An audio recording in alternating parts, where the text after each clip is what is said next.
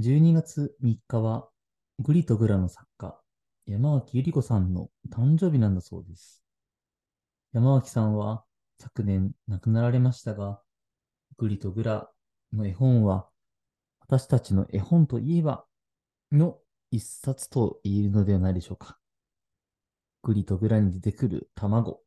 そしてそれを使ったカステラの迫力がすごく印象的ですけども、個人的にはその作ったカステラをみんなにシェアをして、みんながハッピーになるという絵がすごくいいなと思っています。このバーも訪れた人にとってそれぞれが来てよかったなと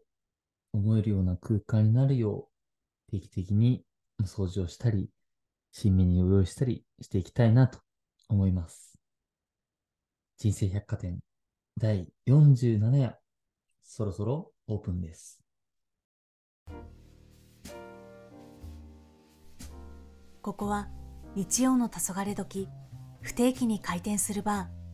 ー、人生百貨店。静岡の裾野にある製造、建設業の家業、金谷工業で働いている大場修と C 銀座でコミュニティマネージャーをしながら週末フォトグラファーデザイナーとしても活動している松島環奈が自分のサイズで生きている20代30代のゲストを迎えこれまで歩んできた人生を聞いたり悩みや葛藤などを共に考えたりしながらゲストとのバーカウンターでのおしゃべりの様子をお届けしています。今夜もパーソナリティの2人がゲストを迎える準備をしているようなので開店前のバーの様子を覗いてみましょう。12月に入りましてようやく冬の気候の日々が続いてきたように感じます。2023年もいよいよあと4週間になりましたね。12月は陰暦で師走っていうふうに言われてきたんですけども、この師走の時期って駆け込みでイベントがいくつか開催されたりだとか、あと忘年会が社会人の方はあったりとかして、なんか巷だったり人々はバタバタしてるような気がします。そういうこともあって、いつも一緒にバーカウンターに立ってくれている松島環奈ちゃんも、ちょっと今回は本業のイベントだったりとか、副業の活動が佳境ということで、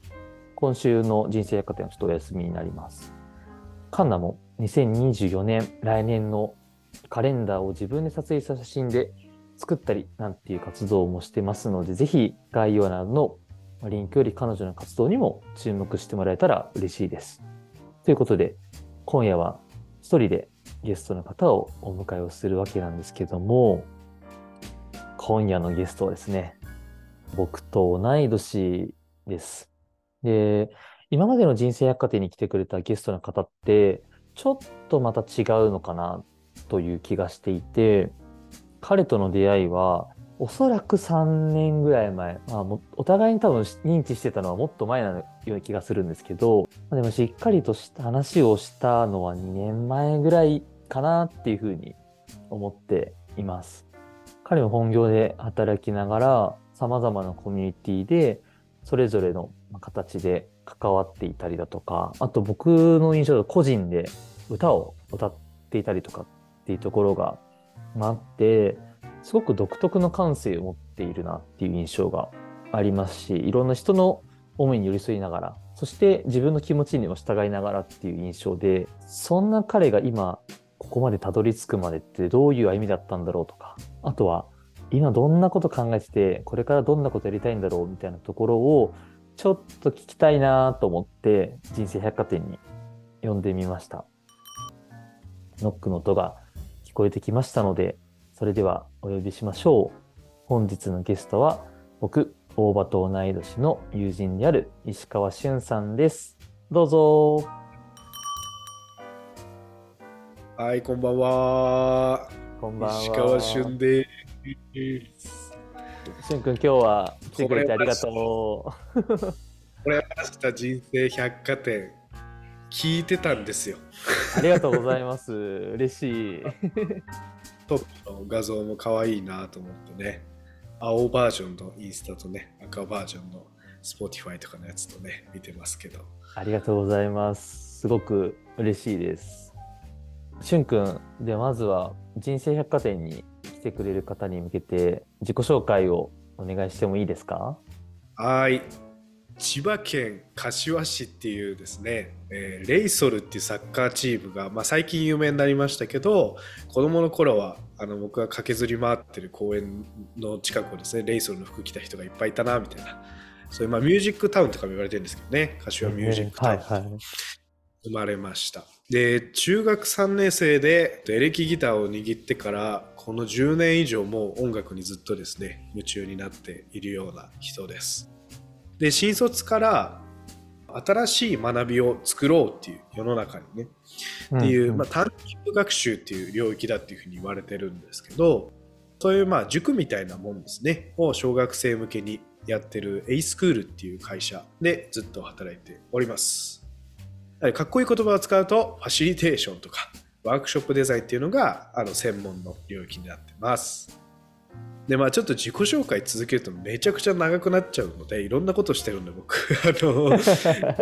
の今のファシリテーションワークショップデザインを本業でやってるよっていうのと副業でもコアキンライゼミっていうですね自分らしいビジネスを小さく立ち上げようっていうところでファシリテーションワークショップデザインやってるよっていうのとあとはアーティスト活動音楽をずっとやってますよっていうこの3本立てで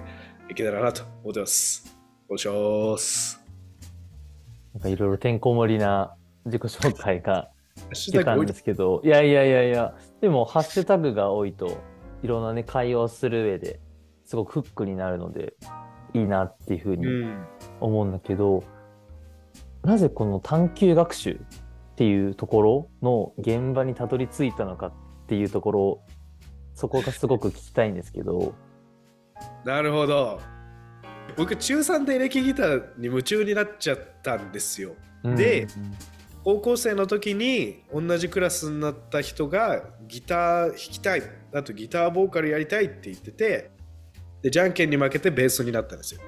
本当にあのバンドマンあるあるでじゃんけんで負けたやつがベースになるっていうのが あの嫌な楽器みたいに言われちゃってるんだけど。ベースがなどうやらすごく才能があったみたいで地元のライブハウスに出たりとかでその大会で優勝したりとかどんどんしていくうちになんか音楽の才能あるみたいっていうふうに自分がなってですね。でいろんな会社さんから名刺もらったりとか音大に推薦で行ってみないかみたいな。俺音楽いけるじゃんと思ってで高3の時に親に「いや音大推薦来たから行くわ」っつったら音大高すぎるから無理っつってポキってなって。で結局音楽の道に行けなかったっていうのが僕の中のあの一生の後悔なんですね。で、えーはいその後悔してほしくないなと思ったし自分もこの人生の中で結局その音楽でポキってほ心が折れちゃった状態で受験して入った大学なんてめっちゃつまんないわけですよね。めっちゃつまんないわけですよね。だから探究学習ってなんか探す学びなんですよね。自分から何が好きなんだろうとか自分って何だろうとかどういうことを学びたいんだろうとかどんな風に生きていきたいんだろうっていうのを探していく学びをえちっちゃい頃からみんなにも学んでもらえたら僕みたいに心がポキって折れちゃっても大丈夫じゃないかなみたいな。ってことを思ったし心をポキって折っちゃう大人もいなくなるんじゃないかなみたいな。ふうにもなんか思ってあの探究学習で特にその仕事をテーマにした探究学習なので将来のキャリアのことを考えられたりとかなんか僕は音楽って道がいいなと思ったけどなんかもっと本当はいろんな道がある中で音楽って道がいいなって思えてたらもっと良かったのかなって思うこともあって、まあ、圧倒的に知らなくて世の中を。だからなんか今この塾で世の中を知っていくってことと自分の好きなことってなんだろうって考えたりとか探求していくってことですね。っていうのをやる塾に来ました。純粋にその自分を知るっていうことをすごい大事だなって僕自身も思うんだけどその中で今しゅんくんはどういうことというか今どういうポジションでどんなことやってるのかっていうのもちょっと聞いてもいいですか？まあ僕は現場の講師っていうのをメインでやってるのであの小学生向けにまあ、週4で授業してますね。もうほとんど授業。夕方からへあの探究学習のコンテンツの授業を小学生とか、まあ、小学生だね、に対して、低学年、高学年に対して、それぞれやっているっていう感じ。で、例えば今日やったのは、模型クリエイターっていう仕事をテーマにした授業があって、で、なんか知ってる方はご存知だと思うんですけど、田中達也さんっていうすごい有名なミニチュア模型作家の方がいてですね、その人の作品からインスパイアを受けて作った授業なんですけど、ブロッコリーって近くで見ると木みたいじゃないですか。確かに確かに。で、そこにブロッコリーが木に見えるぐらい小さな人形の模型を置くと森の中にいるみたいな写真が撮れたりするんですよね。ブロッコリーを4、5個並べて150分の1のなんか2センチぐらいの人間を置いたりすると。そういうのを150分の1っていう分数とかその縮尺の計算っていうのは本物の木の長さを測って150分の1にするんだったらこのブロッコリーの大きさだよねみたいな。で、そこに。に150分の1の人間を置くと、あら、もう木に見えちゃって仕方ないみたいな。なんかそういう算数と、えっと、まあ、その仕事の内容っていうのをつなげていくみたいな、そういう授業をしてます。それがほとんどですね。もう一個は、あの、人事っていうポジションなので、えっと、会社のメンバーに向けて、えっと、研修を作ってやったりとか、採用したりとかっていう、それぐらいです。はい。うんなんかその2つのポジションというか、うんまあ小学生とか向けに授業するとか、あと人事とかっていう組織の内のポジションっていうところがあると思うんだけど、小学生に探究学習について伝える中で大事にしてることとかってあったりする？あるある。あるある。だからまとめるのが大変なんだけど僕が一番大事にしてるのは遊び想像想像で作るの方。と、あとまあ表現。この3つをめちゃくちゃ大事にしててでなんか学ぶってこうすごい真面目なイメージがあるんだけどでも遊びの中に学びって必ずあってそれが遊ぶように学ぶっていうのがすごく大事だからなんか学ぶように遊ぶっていうのもあるんだけど遊びのテンションで来てくれっていう話をなんかいつもしてたりまあ話はしてないけども伝わっちゃう。もう自分がふざけて授業中ずっと。で今日もなんかずっと親父ギャグを言うと思ったら言わないっていうシリーズをあのずっとやってたんですけど。とか。いやだって子供たちもなんか一緒につられて遊んでるうちに実はこんなことを学んでたんだっていう。今日も結局模型作り遊びの中で縮尺の計算がめっちゃ上手くなってですよねみんな。リアルなものを作りたいからっていう。うん。で、えっと、計算を極めていくわけですよね。もっと効率的にとかよりこだわってやったらみたいな。っていうのをすごくやったりするのをめっちゃ大事にしてて。でも想像ってなんかやってもないのになんかいろんなことを言う人多いなと思ってて。それなんか作らんとみたいな。まずは手を動かしてっていう。わかんないできないやりたくない興味ないって言ってるけどいやったことないでしょっていうのがなんか僕はなんかいつも思ってて。で特に仕事のテーマなんで36テーマぐらいあるんですよ。で僕うん全部やるんですけどだから36テーマ全部やって全部おもろい。何か面白いところがある。誰にでも面白いって思えるところが見つけられるしそれはなんか作っていく中で自分の得意なあの作り方みたいなのがいっぱいやってみることで体験できたりとかこれは特になんか好きだなとかっていうものが見つけられるからとにかく想像せよと作ろうと作って学ぼうっていうのをあのたくさん伝えてはないかもしれない。僕は思ってるだけかもしれないね。でもみんないっぱい作ってい授業を何か作ってアウトプット出してくれている。で最後は表現なんですけど、まあ、アーティスト活動にもこれ僕通じてるところもあって人間ってこう表現されてないその自分みたいなものがそのたくさん沈殿してると思ってるんですよその人の中に。で自分でも気づかないところにめちゃくちゃやばい自分みたいなのもいっぱいいると思っていてただなんかその一方ですごく素敵なところとか自分でも気づいてなかった得意みたいないいところみたいな人と関わる上ですごい誰かを豊かにできることもあのいっぱい持っているみんなでそれはなんかもっと表現される世界になってほしいなってすごく思ってるから表現しないぞって方向に行ってる子をいや表現してみようぜ自分のことをっていう風にまあ、場を温めていくとか、まあ、子どもたちが誰か表現してくれるからあの僕のクラスにいる子が。誰か表現してくれるからその子の姿を見てあもっと自分もこんなにふざけちゃっていいんだとか なんかもっと自分も言いたいこと言っていいんだとか座りたくないから大人用の椅子持ってきていいんだとか なんか思いつかないから走り回っていいんだとかもっと素直に自分がこうしたいこうなりたいとかこれを言いたいとかっていうのを表現できるようにじゃあ大事にしてます。どうしても僕たちって年を重ねていくにつれて、うん、失敗するのが怖いなっていうことだったりとか、うん、新しい一歩を踏み出すことに対してちょっとこう臆病になってしまう部分ってあったりすると思うんだけど、うん、でも今の話って若いうちというか小さいうちからいろんな好奇心を持ったものに対してどんどんチャレンジしていこうよっていうことを伝えているのかなっていうふうに、うんね、なんか今話を聞いてて思ったんだけどなんかそれは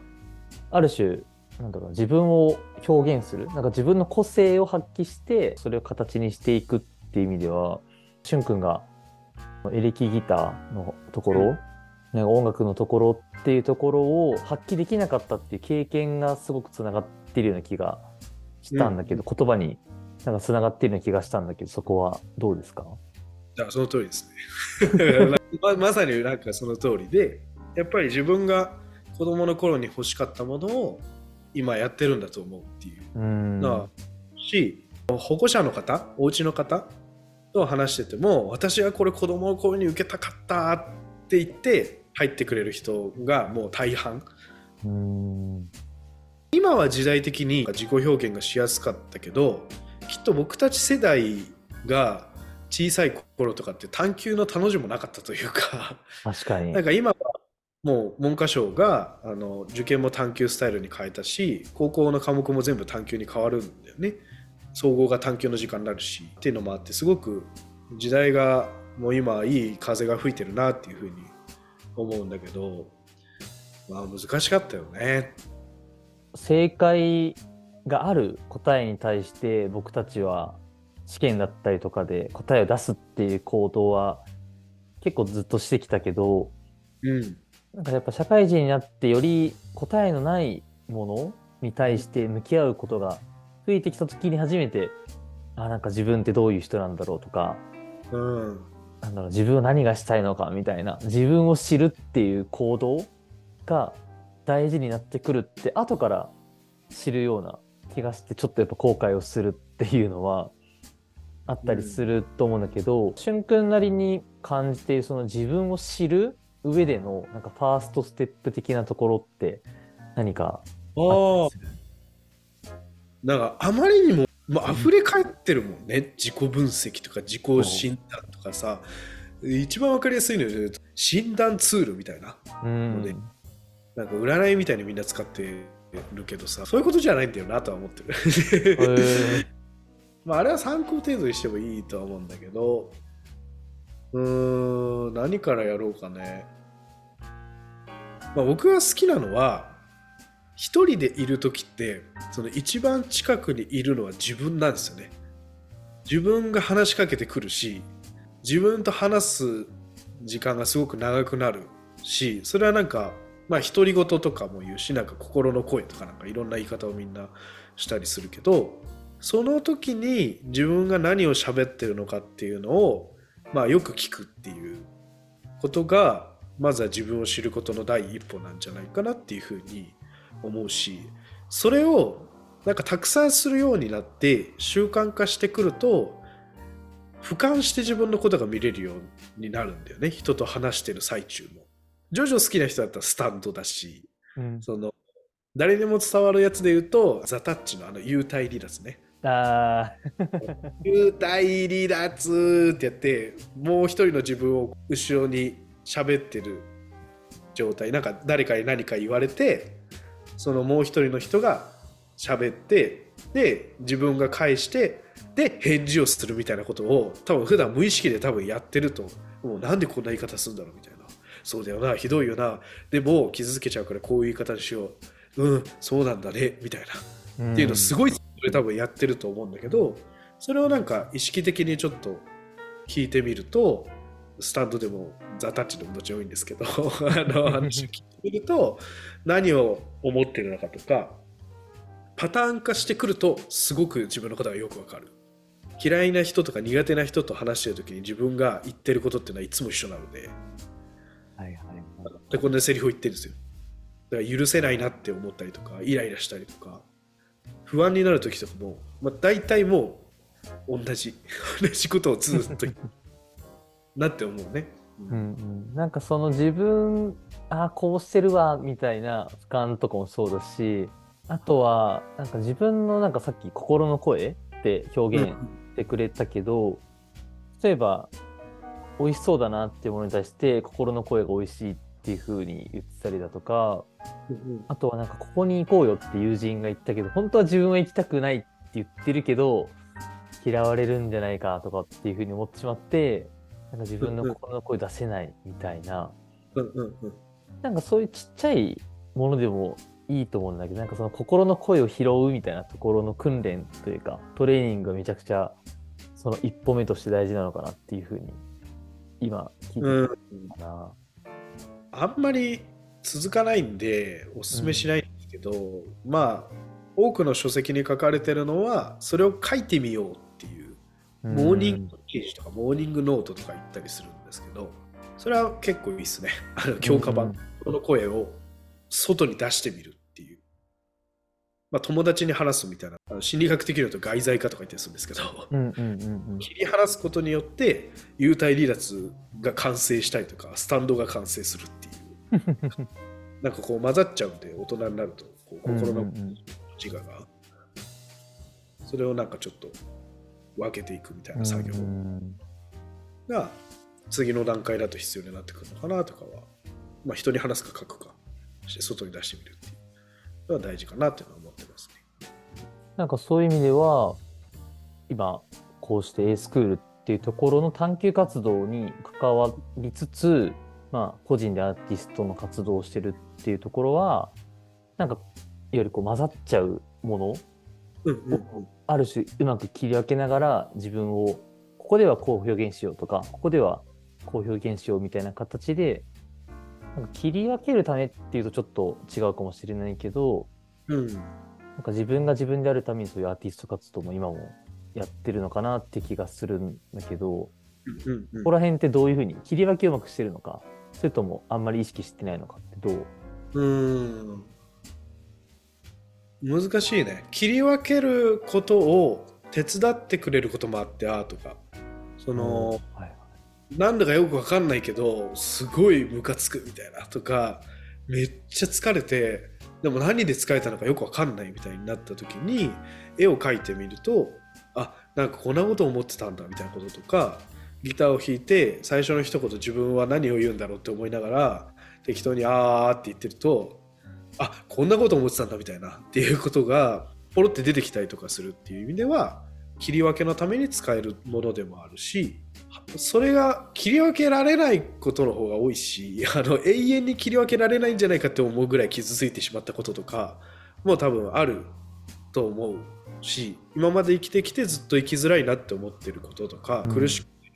たまらないみたいな風に思ってることとかは特に切り分けられない。自分一人の力では全然。でもそれを発行させておくともういつしか突然切り分けられる日が訪れたりとかするんだよね。そうなんだ。よくわからない小説とかも音楽とかの中の歌詞一言の歌詞とかであそうだったみたいな覚えたりとか、まあ、誰かのポロって言った一言とか。でバーンって切り分けられた時にそれを表現したいと思ってあの切り分けられなかった自分が A メロで切り分けられた自分が B メロみたいな。で C メロでまた切り分けられなくてもがいていってでラストの大サビで切り分けられたみたいなっていう構成で曲を書くこととか多いかもしれないね。切り分けるが100とか切り分けないが100とかではなくて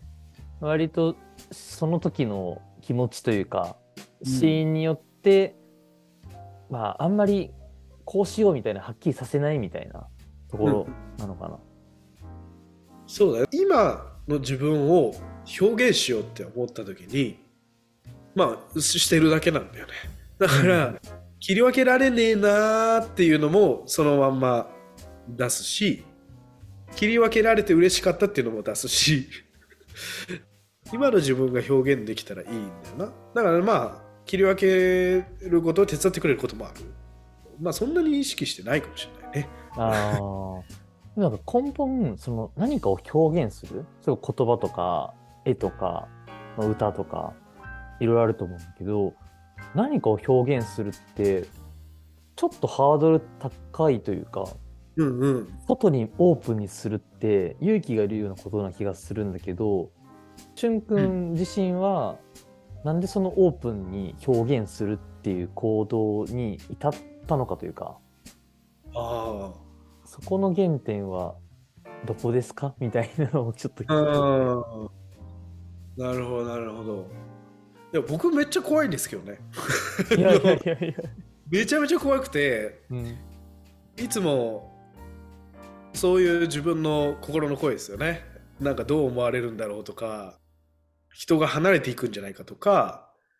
まあ例えばライブとか個展とかなんかそういう時間が決まってるものに関しては誰も来てくれないんじゃないかとかうん。あのって思う全然も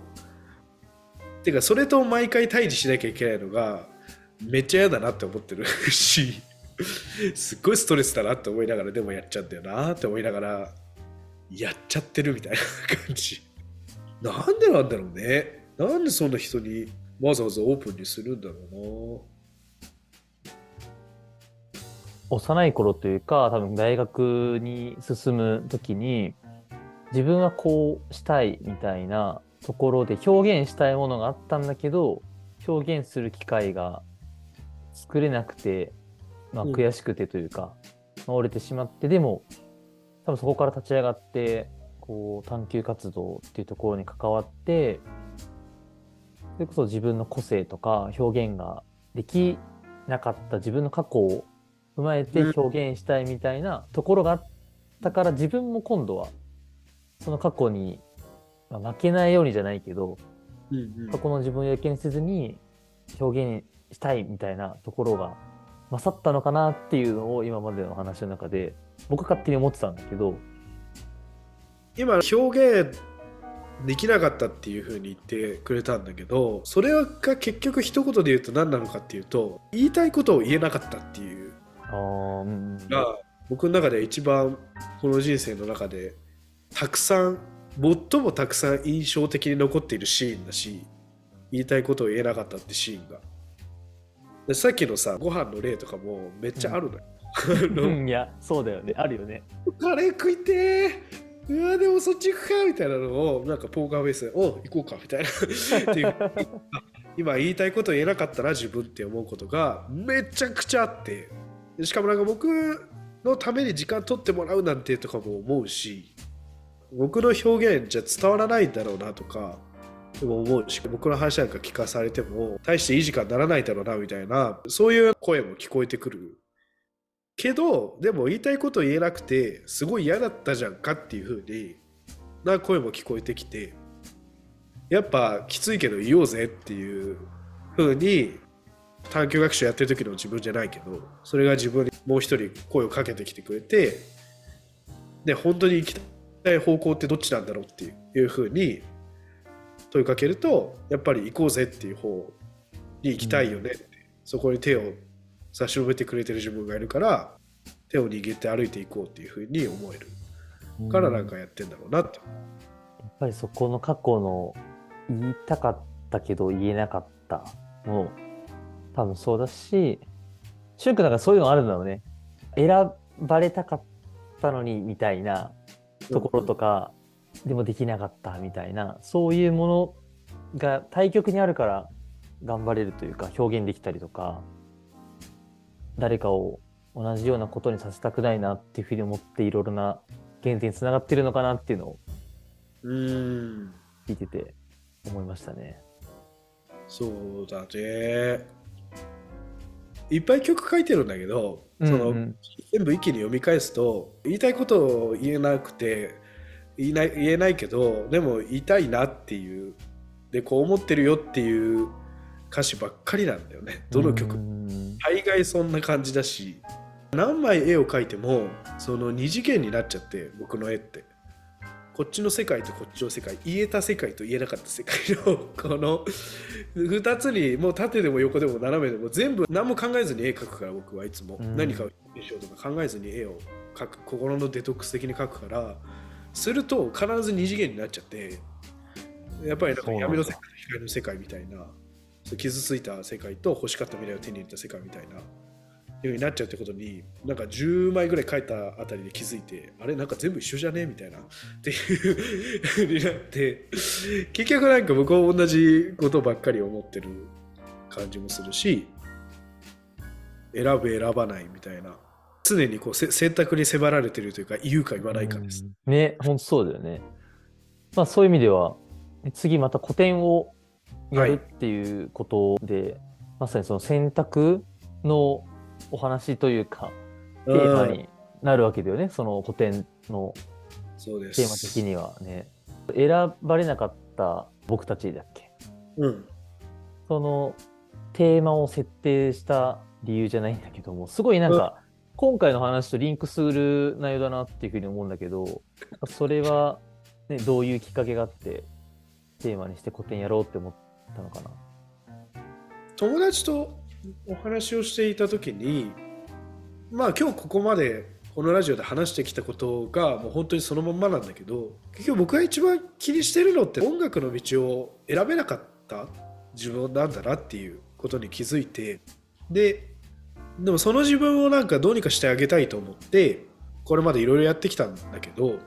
でも結局この選ばれなかった自分が、まあ、僕たちがいることによって今の自分がその存在しているっていうことにあのすごく感謝をしなきゃいけないというふうにも思っていてもう音楽の道に行ったらこの人生はありえなかったし多分このラジオ出てないっすよまあ、てそうね。だからもう今でさなんかすごく幸せに感じていることが本当にたくさんあるからだからいつまでも過去にしがみついてないでそこの選ばれなかった僕たちに感謝したりとかそれはなんかみんなの人生にも必ずあるはずで A を選んだら B は選べないから選ばれなかったあなたたちと僕たちっていうのを改めてもう無数に亡きがもう横たわってるんでみんなの人生には。でそいつらをちょっと起こして話を聞いてみるみたいなっうんていうのをややってみたいと思ったんだよね。でうんうんうん自分自身にもそれを古典を通してその誰かと一緒にやるっていうことによってもっと自分の今っていうのを大切に生きれるようになるんじゃないかなっていうふうにやっぱり思ったんですよ。そうだよね。なんか僕自身も、ある経験をしたから、このラジオが誕生したというか、まあ人生百貨店という場に出会えたっていうところがあったし、これまでの経験をしていなければ、しゅんくんとも出会えてないし、多分みみんなというか、いろんな人とも出会えてないみたいなところは、多分みんな聞いてる人あるとうん、思うのでなんか A を選ばなかったから B はできたとかももちろんあるだろうし逆もしっかりだと思うんですけどそこはみんなのところにつながっているようなすごい大事な問いですよね、そこって。うん。まあ当たり前なんだけどね。でも当たり前なんだけどでも一回振り返ってみるっていうどんな道を歩いてきたのか。でどんな分かれ道を選んできたのかっていうのを振り返ってみるのはすごい面白いんじゃないかなと思うしみんな自己紹介する時も、まあ、最初冒頭もそうでしたけど あの自分が選んできた道とか選んだ会社の話しかしないっすよね。履歴書にも選んできたことしか書いてないし選ばれなかった自分のことはもうなんかどこにも表現されないままただ忘れられていくというかなんかそれがなんか寂しくて。そういう人たちも結構君の心の底にはなんか沈殿してるといういるんだよねっていうそういう感覚はあるね。浮き上がってるものが自分の全部ってわけじゃなくて多分浮き上がってるものもあれば、沈殿っていう言葉をよく使ってるけど多分沈殿してるものも含めて自分っていうものがあるからなんかどうしてもその浮き上がっているものに目を向けてしまうんだけども、なんかその沈殿してるものもただ過去の自分がいろいろ経験したりとか向き合ってたまたまそれが沈んでしまっているだけっていう。うんうんうん。そこの存在にもちゃんと感謝というか立ち止まってあこういう経験もしたなみたいな振り返りをちゃんとしてあげるっていうことは僕たち今20代後半ですけどうん。そこの世代がまた次進んでいく上で大事なステップのような気がしますね。話してて。うん確かに。そうだ20代後半いいね。もう冒頭でいろいろ伏線回収みたいなことをたくさん話伏線張ってくれてたのかなっていうぐらい。いやいやいやいやいや。前半ってまあいろんなことを経験するしね。うん。20代前半だと、ちゃんと振り返られなかったことが、今になって、あ、すごいこの経験とか、この出来事って今につながってるなっていう風になったり、選択の軸になってるなっていう風に思うことっていっぱいあると思うので、なんかそのしゅんくんの今回開く個展だったりとか、まあ、日々のなんか表現みたいなところを通じて過去の自分じゃないけどなんかそこから今の自分未来の自分をなんか見ていくっていうきっかけになればうんいいよね。作品見てもらって終わりっていうよりかはなんか一緒に対話しながらうん。見れたら一番いいなっていうふうに思っててエッセイと絵と、まあ、詩？詩の古典なんで今回メインは。うん20点ぐらいあるのでまあどれかは引っかかるんじゃないかなっていうふうに 思ってるんでまあ生と死生きると死ぬっていうテーマと孤独と孤立っていうテーマとあともう一個なんだっけな。この3つのテーマで4つずつですねうん。詩を置いたりとかなんかいろいろしてるんですよね。あと愛と無関心か。じゃあ実はそろそろ人生百貨店のはい。クローズが近づいてきているので最後にはい。ちょっと僕から一個だけ聞きたいなっていうふうに思うんだけど、しゅんくんってこういろんな経験をしてきた中でこの自分らしさみたいなところをすごく大事にしながらなんかいろんな人のらしさを発掘したりとか自分のらしさを表現したりみたいなところだと思うんだけど石川俊らしさって何なんだろうなって最後に聞きたいなと思うんですけど、自分の中でどういうふうに自分らしさを捉えてるかって聞いてもいいですか、まあ繊細で臆病な人なんじゃないですかね。っていうのが、えー。はいはい。だと思うしまあネガティブなように聞こえるかもしれないけどその繊細だからこそ人の細かな気持ちの変化とかを感じ取ったりとか、うん、救いの手って言ったらちょっとすごい偉そうだけどあの大丈夫って声をかけられる自分であれると思うし怖がりだからこそ挑戦したいって思うから挑戦してみてやってる姿というか背中で見せられるものとか語れるものがあるんじゃないかなっていうふうに思うから僕は 臆病な怖がりです。でもそれらも裏返すと長所になったりすると思うし、まあ、怖がりとかっていう立場というか、だからこそその人たちにしっかり気持ちで向き合えるとか、うんなんか伝えられる姿があったりするんじゃないかなっていうふうになんか思うので、なんかそのらしさみたいなところって多分人それぞれにああると思うので、そのいろんな表現だったり自分を知ることを通じて、ね、その自分のらしさの発揮だったり表現とかにつながって年代に関わらず好奇心旺盛になんか過ごしていけたら、ねそういう人が増えるとよりなんか日本の未来は明るいの かななんていうのを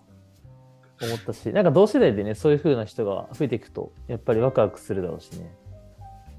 今日はですね、人生百貨店に僕の友人であります、本業はまあ探究学習の、まあ、講師だったりとか、あと人事としてまあ活動しながらですね、歌を歌ったりとか、まあアーティストの活動をしたり、あとは小商いのまあファシリテーターとか伴走者としてまあ活動している石川俊君をお迎えをしてきました。しゅんくん、今夜はありがとうございました。ありがとうございました。1月28日日曜日11時から19時、秋葉原で個展やってます。来てください。はい、ぜひ皆さんお越しいただけたらと思います。ありがとうございました。はい、ありがとうございました。川俊くんが人生百貨店から帰っていきましたが、締め作業に入りたいなと思います。今日の話、今まで考えたことがない話のように聞こえてでも考えさせられる回だったなっていうふうに思うんですけど、僕たちってどうしても日常生活の中でも小さい選択とかって結構してるんですよね。例えば、ダイエット中だからこのお菓子を買うかどうかみたいなところもそれはそれで選択だと思うんですよね。買うっていうことをした結果、どうなるかっていうところもあるだろうし、買わなければどうだったんだろうっていうふうに思え悩むこともあると思うんです。それが小さいのか大きいのかっていう差はもちろんあったりだとか、それが人生に直結をするっていう大きさはもちろんあれども、そういうものの連続で人は生きてるんだろうなっていうふうにま感じました。それと同時に、確かにこの選ばれなかった選択肢がありつつも、今選んできた選択っていうところが自分を作っている。そこのしゅんくんの言葉がですね、とても、うん、今日の自分はすごく身に染みた回だったなというふうに思いますし、まさに選択っていうところは、これから先も私たちの近くにあるわけで、その選択に対して僕たちは正解がないので、まさに人生百貨店もいろんなその選択だったり変化みたいなところに立ち向かっている方々に寄り添えたりとか一緒に考えられたらっていう風な思いで、まあ、スタートしてっていうところがあったので、これからもそのスタンスは変えずに、でも何か目の前の選択だったりとか、あとは変化が起きそうな場面に立ち向かっている方にですね、何か等身大で寄り添えるような番組であり続けたいなっていうふうにも、ちょっと決意表明的にまた感じた夜だったなというふうに思います。やっぱ一人だとうまくクローズができなさそうなので、この辺りで今夜は閉じようかなというふうに思います。また来週も開店予定ですので、ぜひ、また人生百貨店に覗きに来てもらえたら嬉しいです。ここで番組からのお知らせです。人生百貨店では皆さんからの感想やお便りを概要欄に貼ってあるお便りフォームでお待ちしています。番組の情報は公式インスタグラムや X で行っていますので、そちらのチェックもお願いします。人生百貨店はお聞きのプラットフォームで日曜夕方に不定期に更新中なので、フォローいただけると嬉しいです。それではまた日曜の黄昏時にお会いしましょう。